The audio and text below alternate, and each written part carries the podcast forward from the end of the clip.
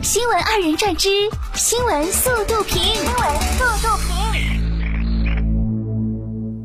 九月二十六号，文化和旅游部发布关于文化和旅游部关于规范网络演出剧目节目经营活动、推动行业健康有序发展的通知（征求意见稿）公开征求意见的公告。公告指出，从事网络演出剧目节目经营活动，应根据《互联网文化管理暂行规定》有关规定，向所在地省级文化和旅游行政部门申请取得经营范围包含网络演出剧目节目的网络文化经营许可证。支持，所得利润要缴税哟。九月二十五号，河南新乡邵先生外出带自家金毛遛弯儿，在一处地方休息时，狗狗被旁边三岁男孩不停地踢。邵先生表示，踢了三四次，家长也不管，还在旁边笑，感觉挺没素质的，自己很愤怒。他到底在笑啥呢？笑得好欠揍啊！九月二十四号，四川峨眉山，猴子强抢食物，男子踹了一脚反击，结果被猴子追着满山跑，无奈扔下食物后逃命。拍摄者宋先生介绍，男子扔掉食物退回后，猴子开始变本加厉，成群结队的过来，其中专门有一个猴子堵住他们不让上去，其余猴子则分享食物。网友纷纷表示，猴子攻击性好强，一定要多注意安全。每次网暴的时候，没有一只峨眉山的猴子是无辜的。九月二十五号，网传四川成都邛崃市职业教育中心学生因发型不达标被拦在校门口理发。视频中，两名工作人员拿着推子给学生理发，后面学生排起长队。二十六号，该校学生处工作人员称，校门口公示了学生仪容仪表规范。网传视频是部分学生自愿整改，理发师也是学生自己找来的。对于不愿意理发能否进校，该工作人员表示要看学生意愿。不管在哪个年代，这些行为都是自愿的。江苏南京，宋娜与丈夫回乡创业，花费三年研发出全自动育苗箱和自然光型植物工厂。目前，工厂种植了生菜、菠菜、油麦菜等六十余种叶菜，可达到一年二十二茬。种植模式扩大到了十八个城市。宋娜说：“简化农业种植方式，也是希望让更多年轻人留在乡村。”他他种的应该是韭菜吧？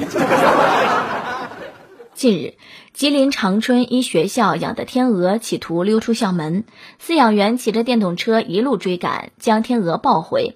任同学称，学校散养了许多只天鹅，他们平常都会上岸溜达溜达。那天下课后，离很远就听见天鹅一直在叫，然后就看到阿姨停下电动车，抱着天鹅走回了学校。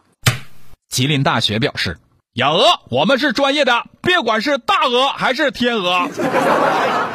七月十号，济南，在山东省高等学历继续教育英语考试中，监考人员发现一名考生没有接触计算机，计算机屏幕却显示正在自动答题。考场报警，警方调查发现，该团伙以不过退费的宣传方式，按照每人四千到六千元不等的标准收取费用，安排枪手利用计算机远程控制软件，非法控制某考试中心的考生电脑两百余台，从而代替考生答题。截至目前，共抓获涉案人员十八名。妈亲呐，都会自动答题，是个成熟的鼠标了。近日，广西来宾，两名小学生自己开着小四轮的玩具车在路上行驶。交警找到孩子家长，家长称，因为是玩具车，速度并不快，孩子外婆觉得没什么危险，就让两个孩子开上路了。外婆一直跟在后面，提醒一定要看好孩子，不要让孩子在路上玩儿童车。现在的家长，有的心那不是一般的大呀。九月二十四号，广东深圳，一男孩被回家路上满地的蟑螂吓到腿抖。拍摄者李先生介绍，前几天这边刚好在消毒水沟，蟑螂就全部跑到路面上来了。这个季节的蟑螂又多又大。嗯，头皮突然就开始痒起来了。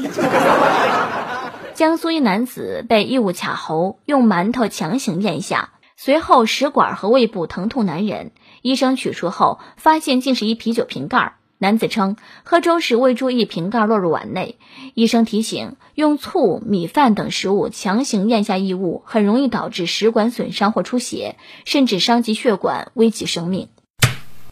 你就算咽下去，你也没想想你出来的时候咋出来吗？九月二十二号，湖北武汉，两男子潜入一家超市偷东西时，为求保佑平安，现场拜起店内的关公像。店主发现被盗后报了警，民警仅用五小时便将两人抓获，追回全部赃物。那关公当然是保佑自己的店啦。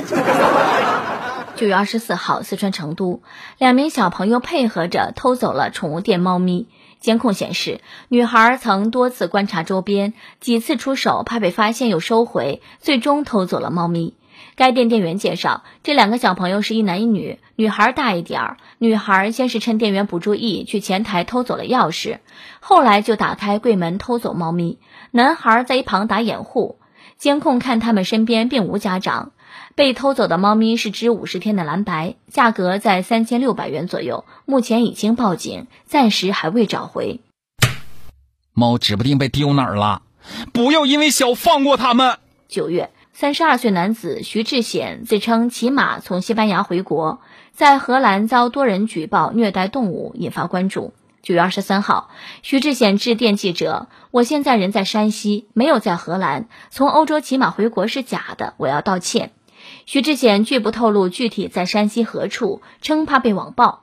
但记者找到了疑似徐志显的个人小号，从二零一八年一月便开始分享在欧洲的生活，其中不乏自己出境的照片。他此举是否涉嫌诈骗？有律师表示，该人具有隐瞒真相、虚构事实的情况，但并未以此骗取公司财物的情况，则不构成诈骗罪。但这种撒谎骗人的行为都应该受到谴责。笑死，又是一个编故事的。当地时间二十六号，俄罗斯总统普京签署总统令，授予美国中央情报局、美国国家安全局前雇员爱德华·斯诺登俄罗斯公民身份。该总统令已被公布在俄罗斯国家法律门户网站上。斯诺登这回如愿躺赢。近日，在欧洲能源危机的背景下，波兰发生了多起购买假煤的事件。